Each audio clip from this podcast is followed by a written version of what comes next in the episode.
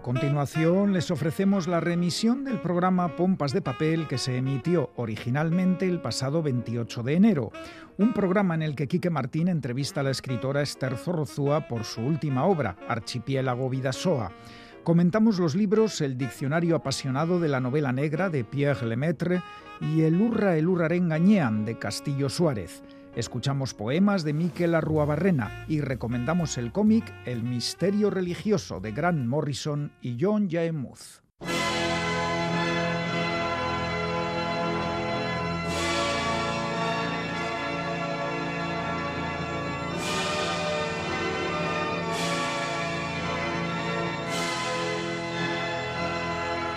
Bombas de papel. Él es pobre e ignorante. Su origen es muy humilde. Ella es una hija de la clase media, estudió periodismo, es culta.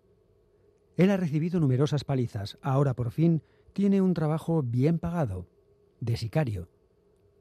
Ella tiene un profundo sentido de la ética y la moral, por eso hace artículos de denuncia bien documentados. Él desconoce lo que es la ética o la moral, obedece y sobrevive mientras puede. Comer, ponerse y follar son sus prioridades. Él dispara varias veces y corre. Ella cae a plomo, con un rictus de sorpresa y horror en la cara. No me vas a joder más, masculla entre dientes el hombre, sin saber muy bien por qué.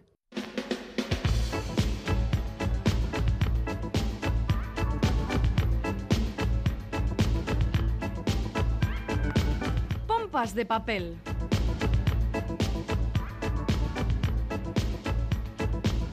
Nueva edición de Pompas de Papel, última del mes de febrero y que empezamos eh, otra vez con noticias luctuosas. Galder Pérez, Caixo, compañero. Caixo, Iñaki Calvo, pues sí, sí, mala noticia. Desde luego, la muerte del autor de cómic Miguel Gallardo, entre otras, creador del famoso personaje Makoki e impulsor de la mítica revista El Víbora. Miguel Gallardo fallecía este pasado lunes a los 66 años de edad, víctima de un cáncer que afrontó con gran valentía y con un increíble sentido del humor. Desde luego, porque Gallardo contó en viñetas cómo a principios de 2020, poco antes del estallido de la pandemia, tuvo eh, pues varios síntomas que derivaron en una operación quirúrgica para extirparle un tumor cerebral. Un testimonio real, como la vida misma, contado sin melodramas en la novela gráfica Algo extraño me pasó camino de casa, publicada por Astiberri. Una muestra más del genio de Gallardo, que además de Makoki y el cómic Underground, fue autor de obras como María y yo, en la que describe la relación con su hija autista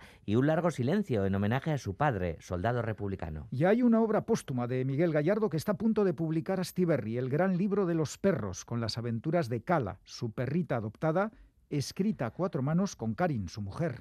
Pues nuestro recuerdo a Miguel Gallardo y también, como no, a Agur Abelín Linacisoro, actor y escritor euskaldún, agitador de la cultura, muy recordado mm, por su papel eh, de Shatur en la serie Goenkale, que era bibliotecario, con lo cual aquí, pues en Bueno, Pompas de. Papel, a ese personaje le queríamos mucho más, el bibliotecario de Arralde, que fallecía el miércoles a los 79 años. Voz de doblaje, actor, profesor de euskera, escritor, eh, Abelín Linacisoro deja una huella imborrable en la cultura vasca.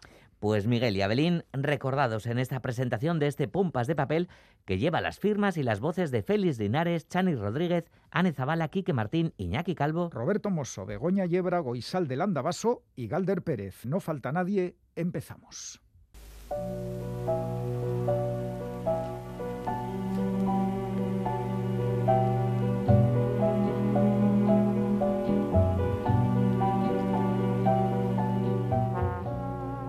Entrada. Mary Higgins Clark. No se puede negar que la señora Clark demostró con creces su valía en el campo de la novela policíaca. 40 años de carrera, 50 thrillers, 250 millones de ejemplares vendidos y ni una sola línea que pueda considerarse literatura. En su descargo debe decirse que su deseo de escribir no tenía ninguna motivación artística. Siempre me han gustado las novelas policíacas, le explicó un día al Express, y estaba decidida a intentar escribir una que funcionara.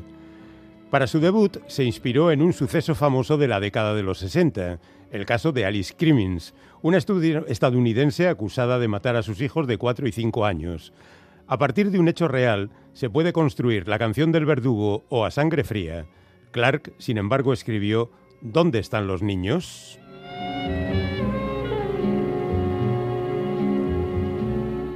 Este es un fragmento del Diccionario apasionado de la novela negra. Ha sido escrito por Pierre Lemaitre y publicado en castellano por la editorial Salamandra.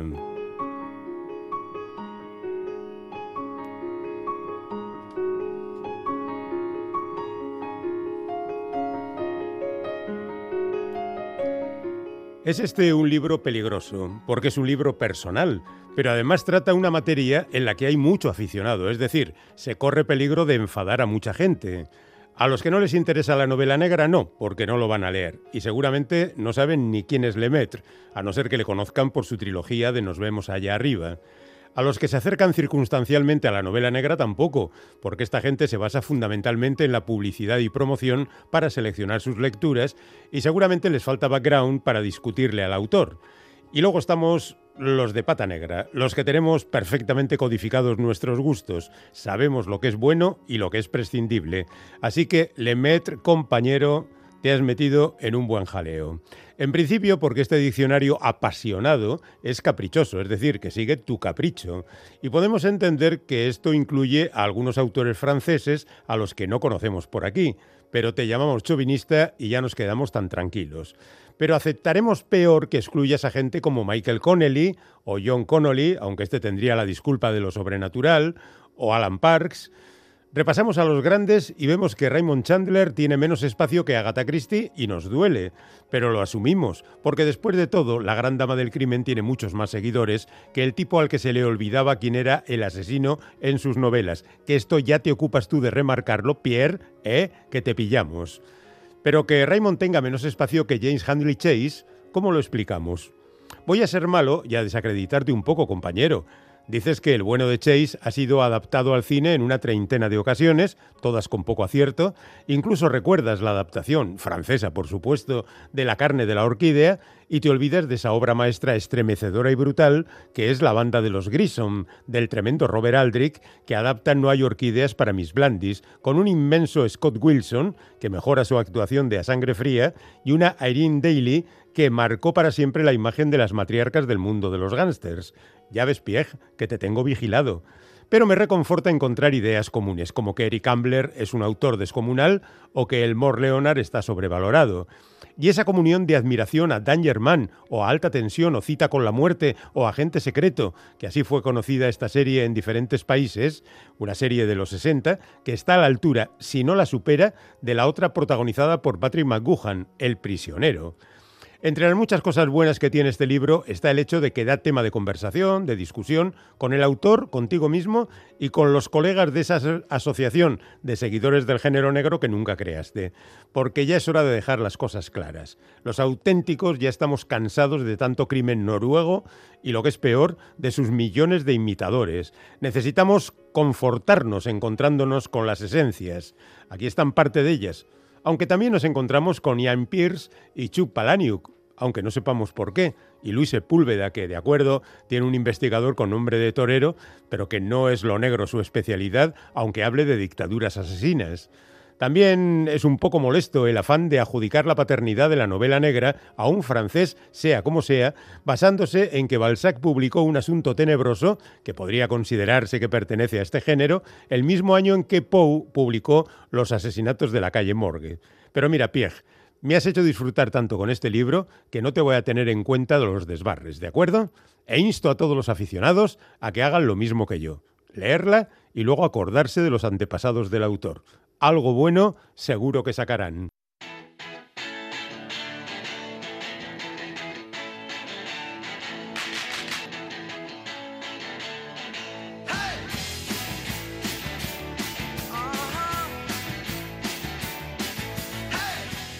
Seguimos en Pompas de Papel y seguimos con libros, en este caso con los que trae como cada semana Chani Rodríguez.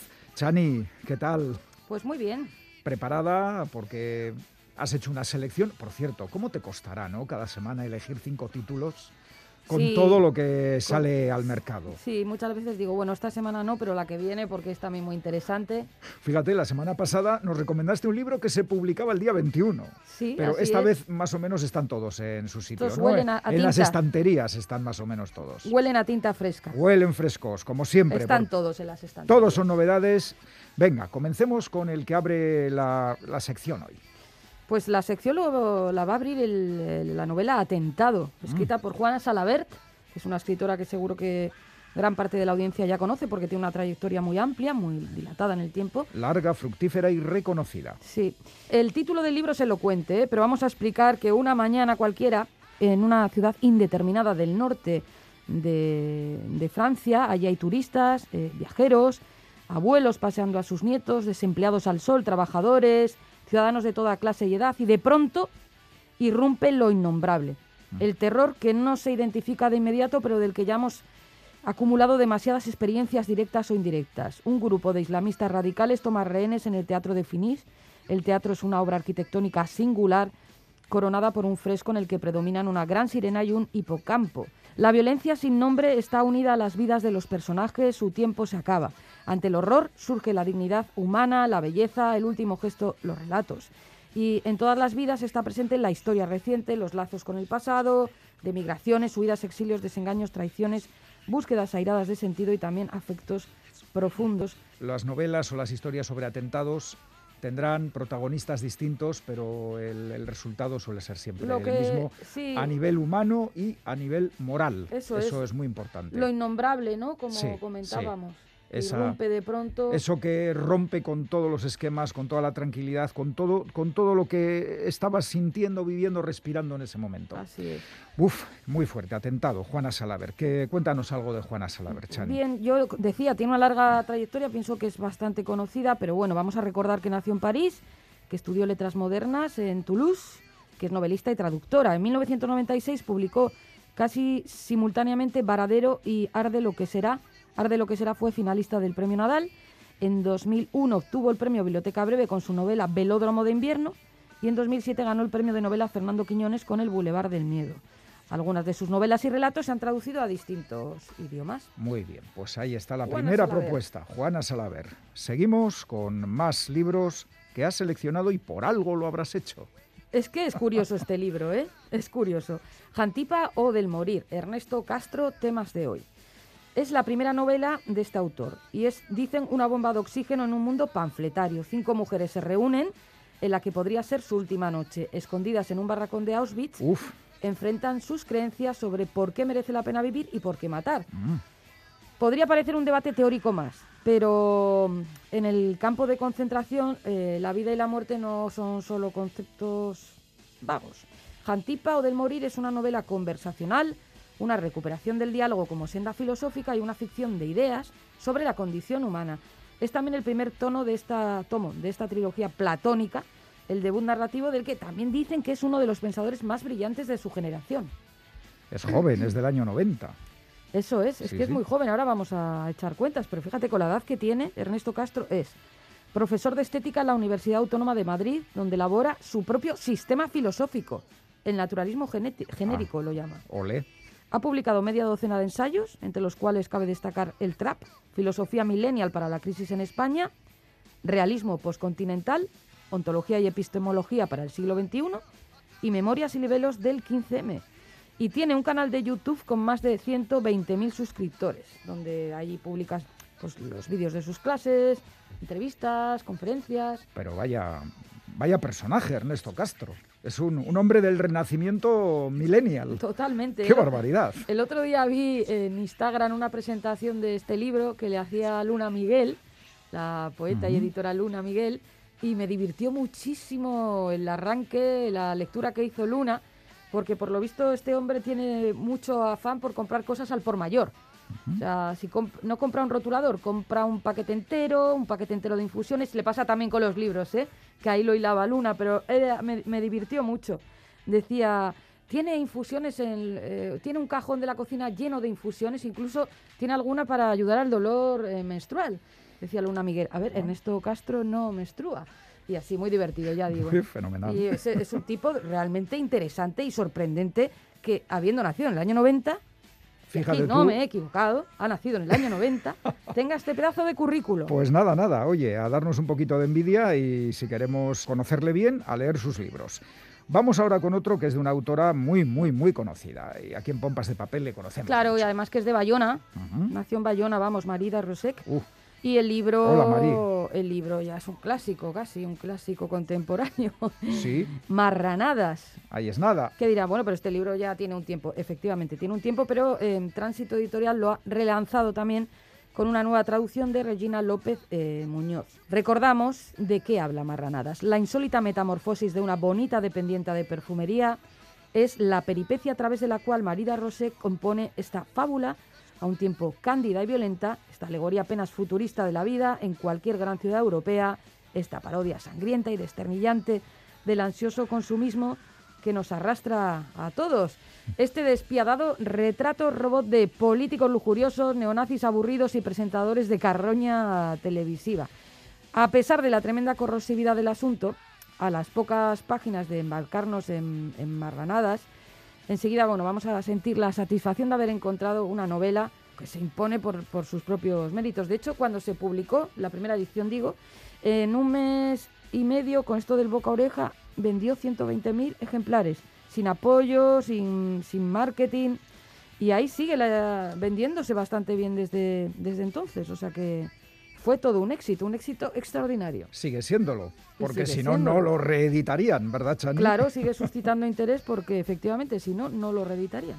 Bueno, pues eh, vamos a bajarnos de, yo creo, de un poco de- de- del salvajismo de Magui Dagiusek y su provocación, y con un título aparentemente más suave. Sí, Amapolas en octubre. Ya te digo, Es en cierto modo también una- un relanzamiento porque este libro lo publicó Tres Hermanas, es una- un libro de Laura Riñón Sirera y ahora también lo saca Tres Hermanas, pero ¿qué pasa? Que ahora está ilustrado por Fernando Vicente, que es un gran, ilustrador- gran ilustrador. Sí, que por- e- ilustrador. ha, ha ilustrado, por ejemplo, Cumbres Borrascosas también, creo, en Tres Hermanas. Y hiz- hizo un cartel de la Feria del Libro de Madrid muy bonito, que igual se recuerda, porque era una chica con un libro en el pecho y lo atravesaba como una flecha de Cupido. Qué bonito. ¿Lo recuerdas? Lo recuerdo y Fernando Vicente ha ilustrado, ha ilustrado hace un año y medio un libro sobre Beethoven.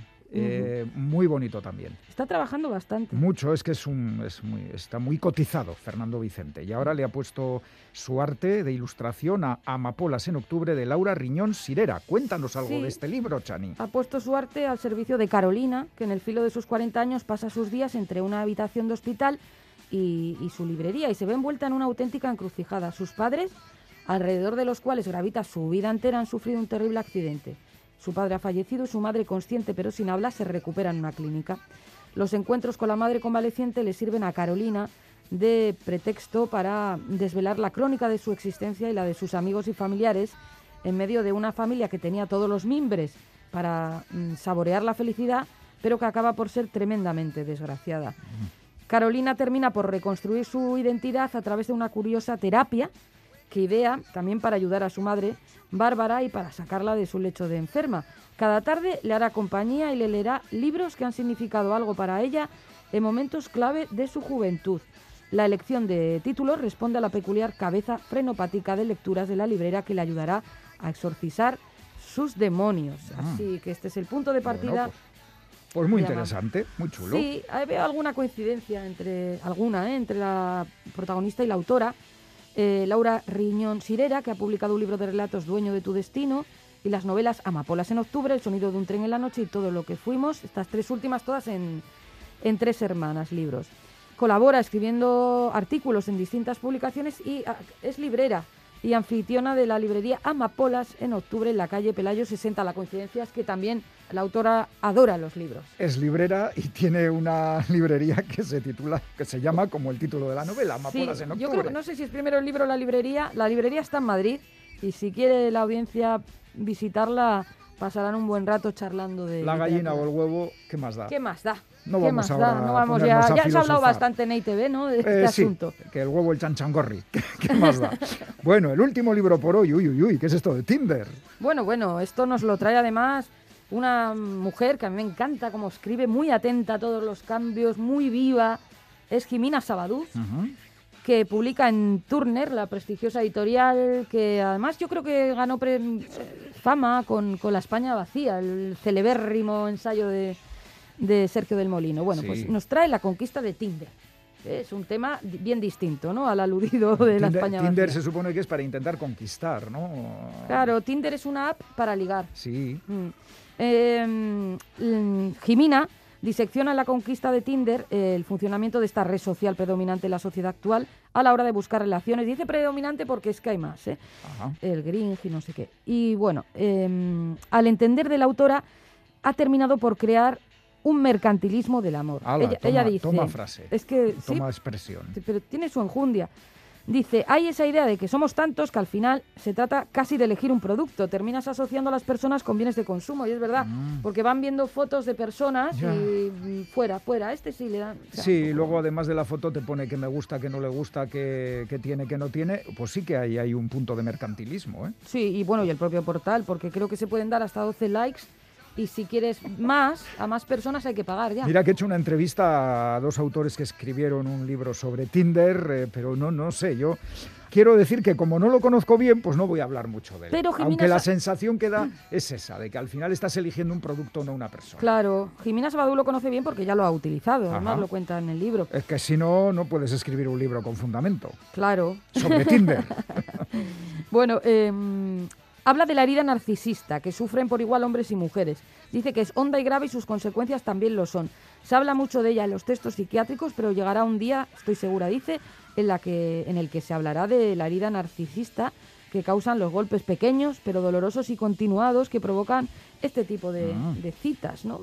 Lo llaman amor líquido a esto ahora. Sí, la sociedad líquida, amor líquido. Mm, se lamenta también de que puedas dejar de hablar con alguien con pulsar un botón, y bueno, en todo caso, a ver, ella no quiere demonizar las redes, ¿eh? porque dice que durante un tiempo de su vida le dieron también la, propia vida a ella y que si no habría estado más sola que la una. Esto lo cuenta así ella.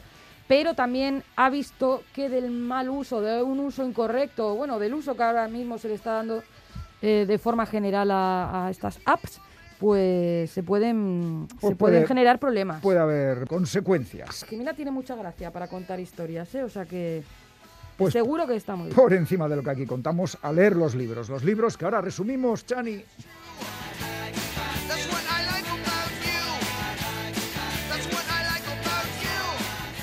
El primer libro del que hemos hablado es Atentado, escrito por Juana Salaver y publicado por Alianza Editorial. El horror de lo innombrable. Jantipa del morir, firmado por Ernesto Castro, publicado por Temas de hoy. Conversando en Auschwitz, Marranadas, Mari Darrosek, eh, publicado por Editorial Tránsito. Un clásico moderno, ¿qué vamos a decir de Marranadas? Ya, totalmente. Amapolas en octubre, escrito por Laura Riñón Sirera e ilustrado por Fernando Vicente, publicado por Tres Hermanas. Convalecencia y terapia con libros, como no, lo mejor. La conquista de Tinder, eh, escrito por Jimina Sabadú y publicado por Turner. Pros y contras de Tinder, que a ver los hilos. Chani, es que ricasco, pero quiero arte también, porque nos vas a traer enseguida otro libro. Otra cosica. Y ahora viene el eh, noveno arte, el cómic. qué bien. Eh, qué, bien, eh. arte. El escocés Grant Morrison es uno de los ilustres miembros de la invasión de guionistas británicos que tan bien le vino al cómic estadounidense hace ya tres décadas. Morrison y otros autores como Neil Gaiman, Alan Moore, Peter Milligan, Warren Ellis o Mark Millar revocaron totalmente la fachada y los interiores de la vieja casona de los superhéroes americanos y le dieron una buena sacudida a la industria del cómic en general. Del paso de todos ellos por la editorial DC quedan huellas imborrables en distintas series y personajes, y en el caso de Grant Morrison, sus mayores éxitos fueron Animal Man, La Patrulla Condenada, Los Invisibles y sus aportaciones a mitos del noveno arte como Batman o Superman. Pero la obra del autor escocés abarca campos más allá de los superhéroes, y este año 2022 se ha reeditado uno de sus títulos más relevantes, El Misterio Religioso, un cómic que en 1995 ganó un premio Eisner y que ha aguantado perfectamente el paso de estos últimos 27 años. El misterio religioso nos lleva a un pueblo inglés ficticio llamado Towneley, donde el alcalde ha recuperado la antigua costumbre de representar de forma teatral episodios bíblicos como el ángel caído, la expulsión de Adán y Eva del paraíso o el calvario y crucifixión de Jesucristo. La escenificación de estos misterios es un intento del alcalde para ganar popularidad entre sus vecinos, porque el pueblo atraviesa una profunda crisis con altos índices de desempleo y delincuencia callejera. Pero ocurre que en medio de una de las representaciones el actor que hace de Dios aparece muerto en el escenario y este es el detonante de una historia tan fascinante como compleja que Grant Morrison desarrolla con enorme habilidad y el dibujante John J. Muth ilustra con maestría, con su estilo fotorrealista llevado a la máxima expresión. Con el pueblo conmocionado por el asesinato del Dr. Bell, que era quien interpretaba el papel de Dios, llega desde Manchester para hacerse cargo de la investigación el subinspector Carpenter. Desde el primer momento se intuye que no es solo un policía en busca de un asesino y que guarda algún oscuro secreto que le atormenta.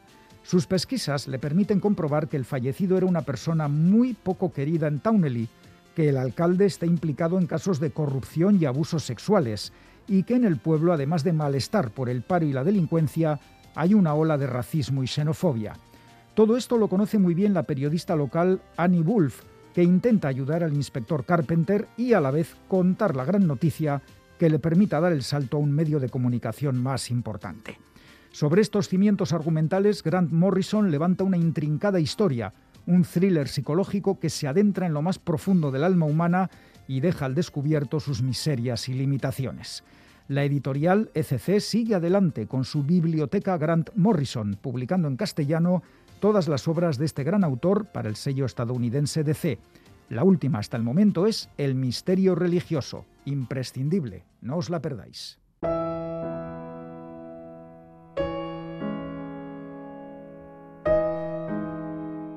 Lapurtar kostako argiek egun sentia simulatzen dute sortaldeko deietan.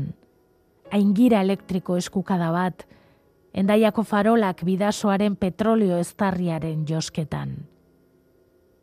Ondarribiko aurorak ere badauka loi eta naufragiotik, eta olatuen islan zurrumurru bat dira, urrauek zeharkatzen saiatu ziren ieslari eta kontrabandisten historioak arrontian.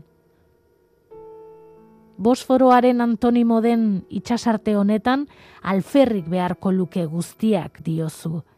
Eta zigarroari azken zupada eman bitartean, itxasora bidean jatek berriz ere urratuko dute zauria. Eta izotz kozkorrak kubatetan urtzen diren eta zabor kamioien eskuilek egun honen fosila butroiko baldosen kontra ezabatu nahi duten tenorean, nik dagoeneko ez dakit poesia den zauri edo mailu bat, edo estarrian katigatuta flema bat igande goizetan zementuari eraso egiteko. Mikel Arruabarren alarrarte, kardaberak zementuan liburutik ateratako poema. Balea zuria argitaletxeak kaleratua.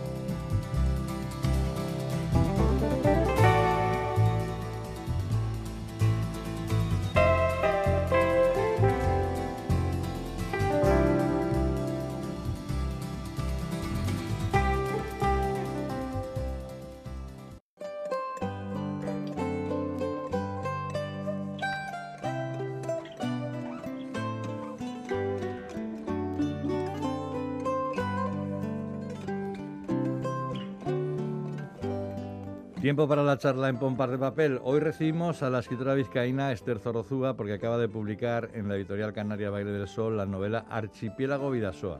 Zorozúa, filóloga, doctora en literatura, profesora y colaboradora en periódicos y revistas, vuelve a la novela cuatro años después de publicar Vida Secreta del Ornitorrinco. Antes la autora había publicado otros libros, La Casa de la Galea, Bilbao Ciudad Abierta, Contraluz, Fuga para un pianista. En Archipiélago Vidasoa nos habla de la generación millennial, esos hombres y mujeres que se mueven en la treintena y que no han tenido ni estabilidad laboral ni estabilidad emocional, como se cuenta en la novela. La protagonista es Ariana, una fotógrafa freelance que va deambulando entre amor y amor y trabajo y trabajo que tiene una relación pésima con una familia que vive a caballo entre España y Francia y que son como islas en un archipiélago, cercanas y a la vez distantes, incapaces de comunicarse entre sí. Hola, Esther Zarozúa, bienvenida a Radio Euskadi. Hola, Quique, bien hallado. Un, placer volver a saludarte. Lo mismo digo una vez más, sí. Oye, bonito título, ¿cómo surge el título? Bueno, pues eh, surge de esa situación personal de la protagonista y de su entorno, de ese sentirse isla, pero también junto con otras islas, y bueno, pues de, de, los conocimientos básicos que tenemos de geografía, ¿no? Conjunto de islas archipiélago, sí, sí. el, Vidasoa, entre esa frontera claro, hoy hace, en día que, más simbólica que real. Sí, pero que hace de gente sí, por donde hace, se mueven eso los es, protagonistas. ¿no? Eso de, es, libro. sí, sí, Me gusta cómo lo cuentas, hay un momento en el libro que lo dices, dices, el mundo avanza empujado por la inercia de su vértigo. Todos somos islas de un inmenso, un inmenso archipiélago que gira frenético sin conciencia de su origen ni de su destino. Sí, así es. ¿Cómo cambian los tiempos? eh? Antes cuando todo parecía que, que tenía un que, que, que, estábamos en un carril Ajá. y que no nos íbamos a salir de, de, de, ese carril nunca. O igual podíamos coger un caminito para un lado y volver otra vez al carril principal. Ahora ese carril principal no se vislumbra tan fácilmente. Que va, que va. Antes las rutas eran más seguras, ahora Mm. todo se diluye y no hay... No sé, en la era de la tecnología, cuanto más GPS tenemos, yo creo que más difícil nos resulta llegar a nuestro destino. Pero esto de la generación mi- millennial no ha pasado siempre. ¿O es una característica especial de esta generación? Bueno, eh, generaciones perdidas ha habido, la más famosa yo creo que es la de entreguerras Entre mundiales. sí. Eh, y seguramente habrá habido otras de las que igual ni siquiera tenemos constancia. Bueno, pero bueno, la- aquí entre nosotros la generación de- que sale de la guerra civil también, ¿no? Es una, sobre todo los perdedores también es una generación Eh, perdida. también ¿no? es otra generación perdida, sí, pero es que esta tiene unas características especiales Mm. y es precisamente eso, que no sale de una guerra, que es una generación que ha nacido en una época de bonanza económica, Ujú. Que más o menos cada uno en, la medida de sus circunstancias familiares, pero pues ha tenido de todo, no le ha faltado de nada, eh, a la que se le ha dado un libro de instrucciones que le decía, pues haz esto, esto, esto y alcanzarás esto, porque había funcionado a la generación Sí, de sus sí, padres, sí. y sin embargo, con todo eso, pues no les ha funcionado y se, se les ha ido todo el mundo al garete. Entonces, claro, no es lo mismo eh, no tener y seguir en la pobreza a cualquier nivel que haber tenido y haberlo perdido. A mí me parece mucho más frustrante la segunda situación, que es la que está viviendo esta gente. Y además, claro, eh, produce una eh, indefinición sobre el futuro total. O sea, no, no, no es algo solamente que tenga que ver con el mundo laboral, ¿no? Es, No, una- no, no, es, es es algo que tiene que ver con su, que- con su estabilidad emocional. Mira, claro. coloqué en la cabecera del libro una frase de Benedetti que, Mm. jo, es que me parece que, que, que le va al pelo a todo lo que cuento. Sí, cuando creíamos que teníamos todas las respuestas, de pronto cambiaron todas las Todas preguntas. las preguntas, efectivamente, eso es, pero a todos los niveles. Entonces ha sido como un revolcón inmundo y ahí, ahí andan los pobres intentando salir. Que seguro que saldrán, como han salido otras veces, pero bueno, mientras tanto, pues, pues no lo están pasando bien. Bueno, hay, hay muchos actores en tu libro, pero hay una gran protagonista que es Ariana, Sí. eh, que no sé si tiene que ver algo con la Ariadna del Sí, mito claro. griego, la, del la del hilo de la, la Ariadna, del hilo de que- Ariana, que, guía a claro. Teseo en, el- en Eso en es. el laberinto del Eso Minotauro, es, ¿no? qué mayor laberinto que el que tienen Claro, claro, claro. enfrente, sí, sí, es, Pero- es pero- simbólico. Pero eh, es simbólico, pero es que ni siquiera tiene el hilo del laberinto.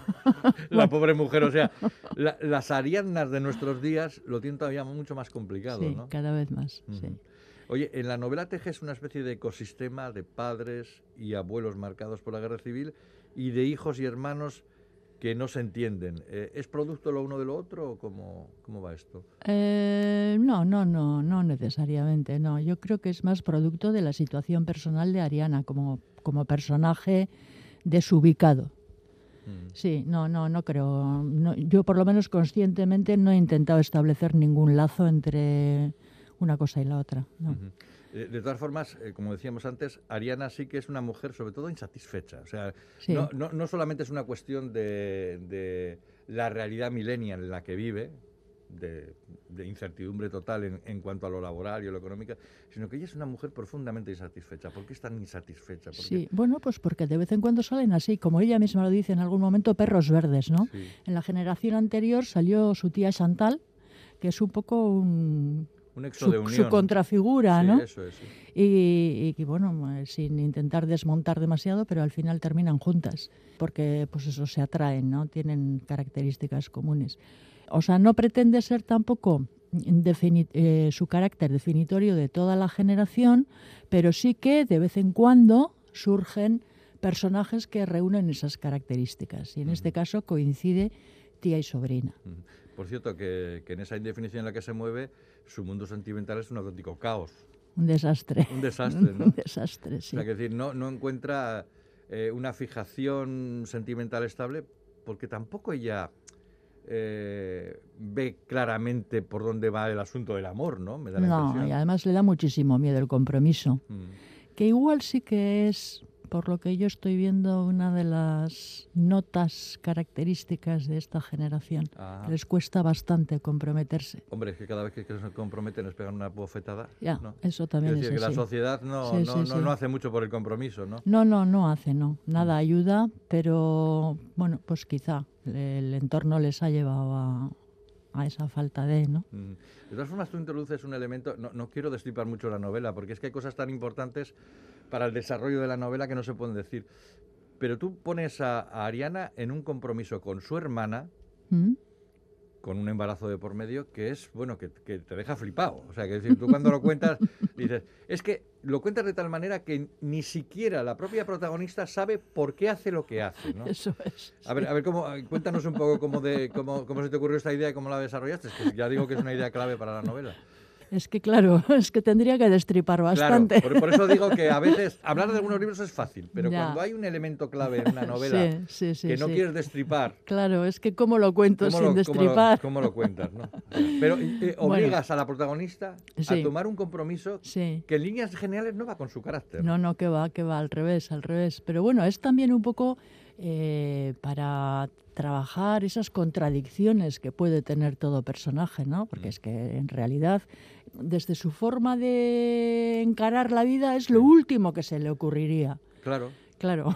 O sea, que le da un pronto y hace lo que hace. Eso es, De- un eso pronto del que luego, evidentemente, está pronto. Claro, se está repitiendo durante toda la Toda la, historia. toda la historia, Toda sí, toda sí, la sí, novela, ¿no? sí, sí. Eh, y, y luego eh, la novela es una especie de road movie, road Sí. novela en este caso, que tú mm, haces a los protagonistas, a la protagonista vagar entre eh, Es un Bil- diferentes localidades, entre Bilbao y París. Bilbao y. París Eso son es. los, los eh, puntos más extremos de eh, más extremos de del ese- viaje, sí. de ese viaje. Sí, en tren.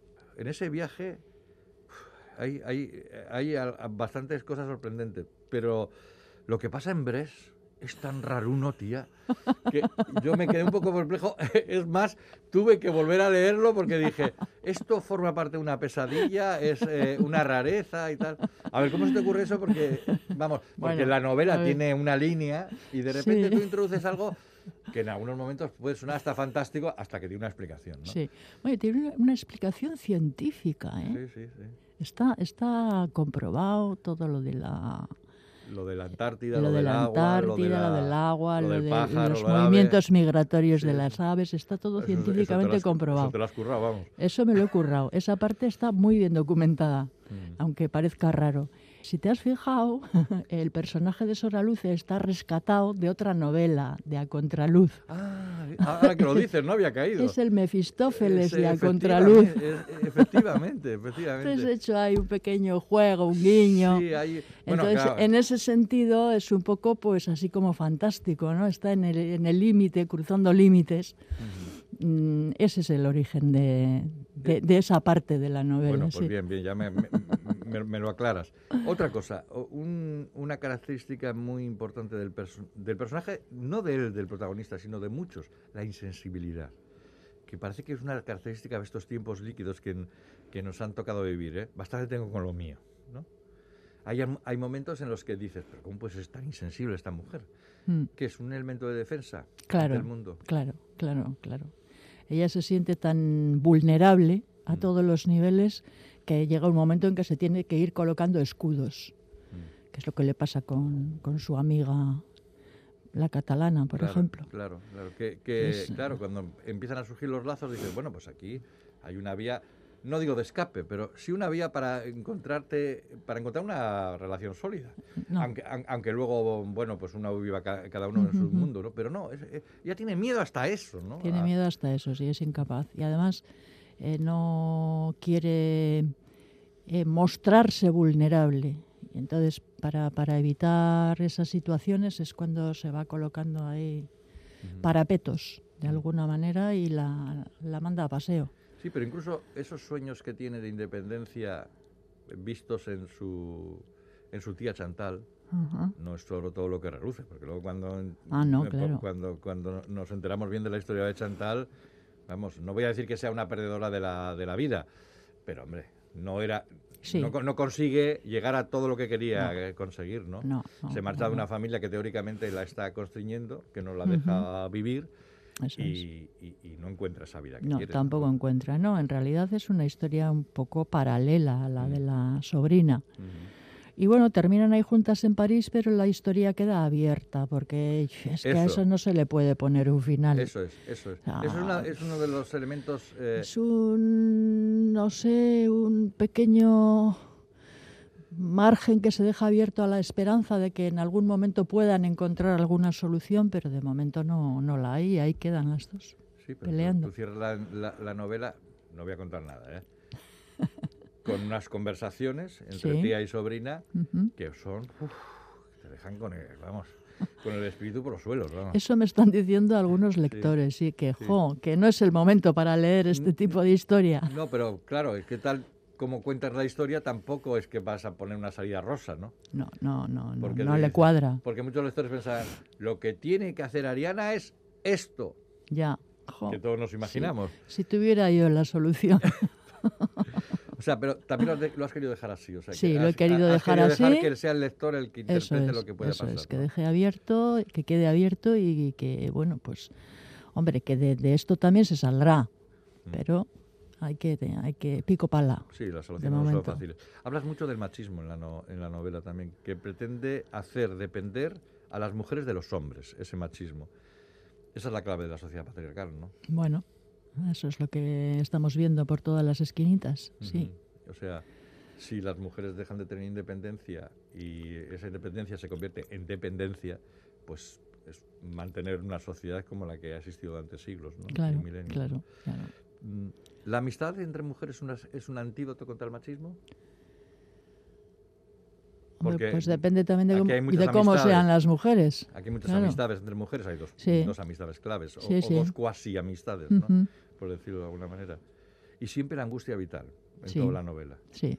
Claro, ¿para qué narices estamos aquí entonces? Con esa Y- angustia. Ya, pero, pero fíjate tú, eh, a ver, esto está escrito antes de la pandemia, pero fíjate tú lo que está pasando ahora con la pandemia y Sí, todo sí. lo que nos están contando sobre la salud mental. Bueno, sé. O sea, ¿para qué estamos aquí? Pues eh, eso es- la, la pregunta filosófica máxima, ¿no? Mm. Que yo tampoco tengo la respuesta, pero, pero fíjate cómo se está viviendo ahora. O sea que... Vamos, bueno, que, que somos islas en un archipiélago. yo Que nos, que nos vemos muy de cerca, pero... creo que sí, creo que sí, que somos islas en un archipiélago, sí. Oye, eh, curioso el desarrollo de la novela. Eh, ca- casi podríamos decir que está como articulado en, en- en diferentes partes. Primero, hay una tragedia, hay una explicación a la tragedia. ¿eh? Ya veis que no estamos desvelando casi nada. ¿eh?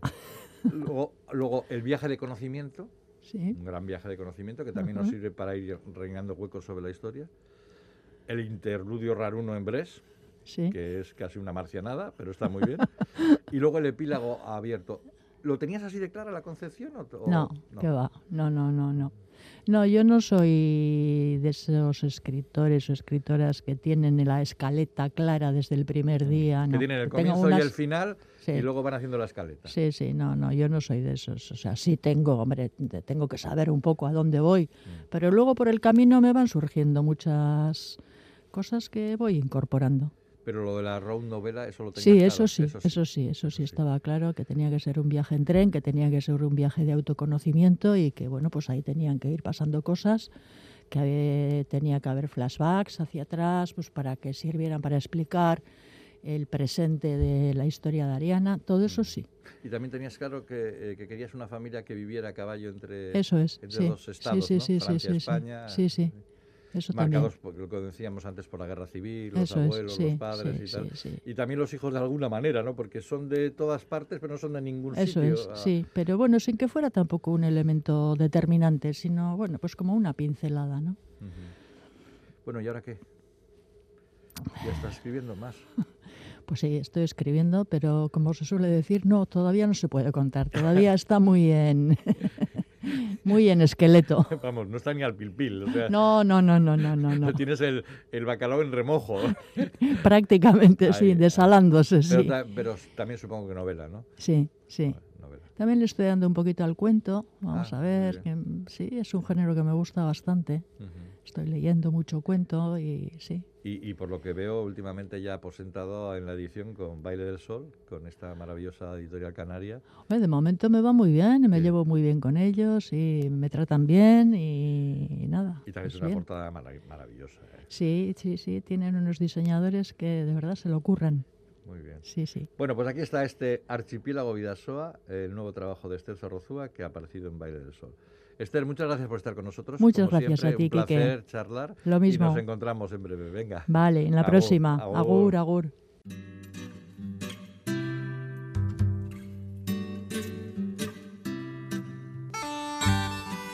Etzigun inork irakatsi, baina beti jakin genuen erra eta maitasuna bereizten. Eta gure biziak mugak zituela non nahi. Eurite sasoian bidea mozten zuen erreka bat. Parajeak ez ezagun egiten zituen elurte bat. Bidea mozten zuen zuait zain irauli bat. Albokoak eskutatzen zituen mendilerro bat. Así comienza el libro El Urra, el Urraren Gañean, escrito por Castillo Suárez e ilustrado por Chacur Gorría.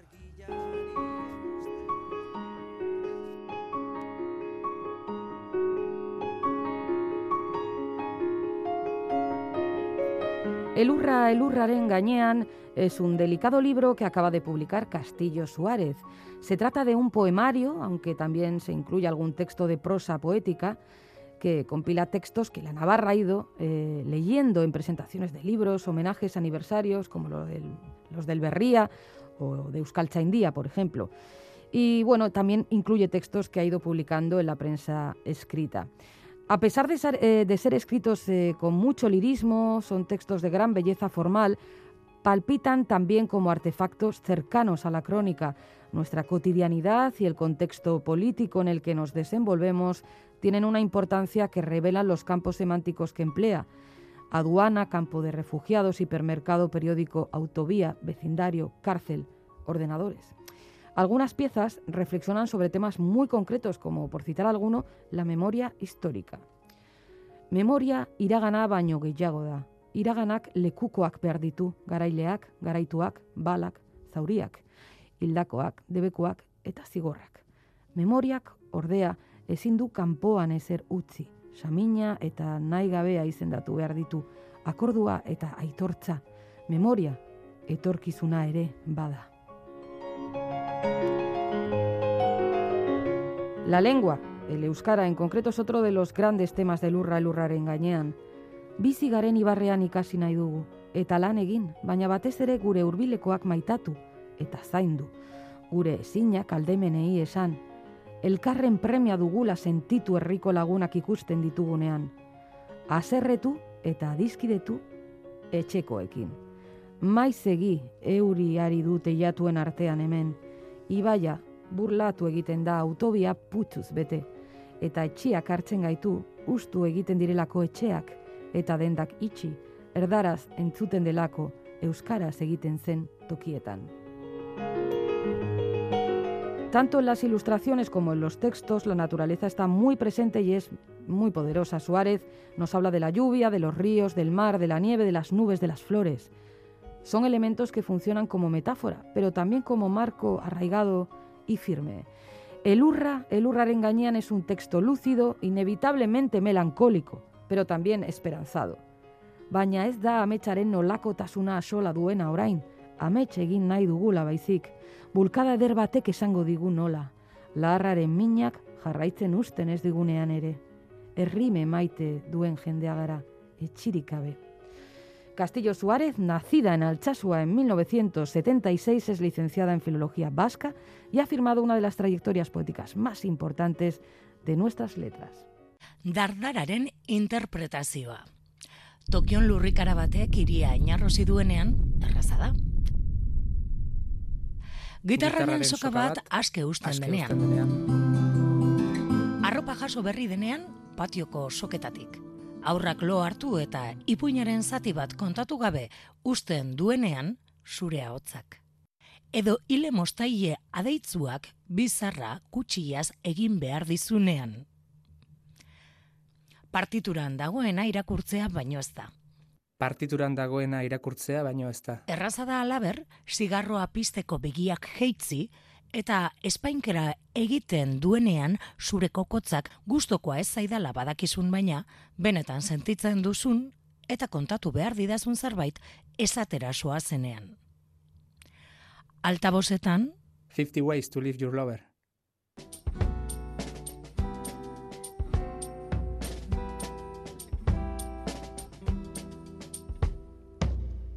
problem is all inside your head, she said to me.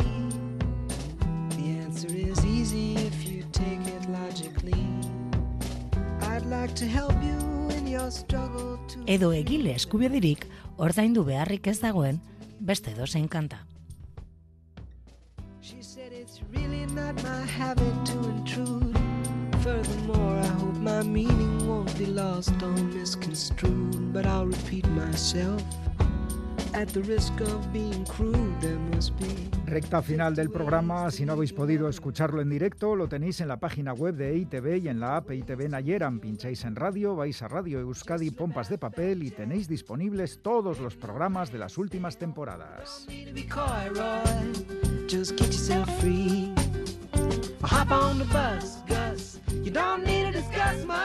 Con Anne Zavala recitando versos de Arcaich Cano y música de Paul Simon, termina esta edición de Pompas de Papel. Sí, qué buen eh, regusto nos ha dejado. Bueno, ya sabéis que esto no es un adiós, sino un hasta pronto, un Gerbarte entonado por Quique Martín, Félix Linares, Anne Zavala, Chani Rodríguez, Iñaki Calvo. Hoy sal del andabaso Roberto Mosso, Begoña Yebra y Galder Pérez. Así terminamos. Es que ricasco de Noí. Agur.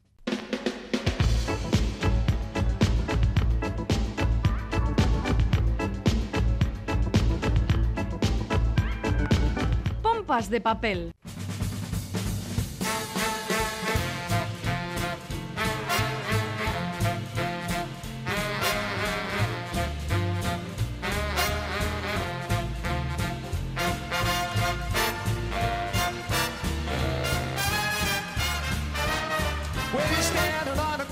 The the you see that dude like I say and let those ladies be. You know that's wrong. No, man you know that's wrong I just try to tell you that's how you got killed before. That big that girl you met got a big guy for a pal. You're putting knots on your head for messing with this gal, so take it easy. Man, you better take it slow. I just try to tell you that's how you got killed before.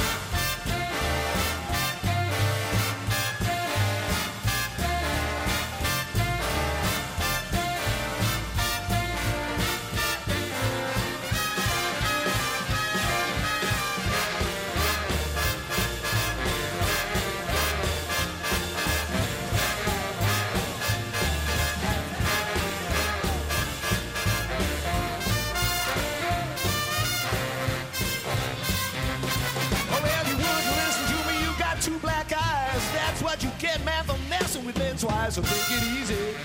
Well, let those women go.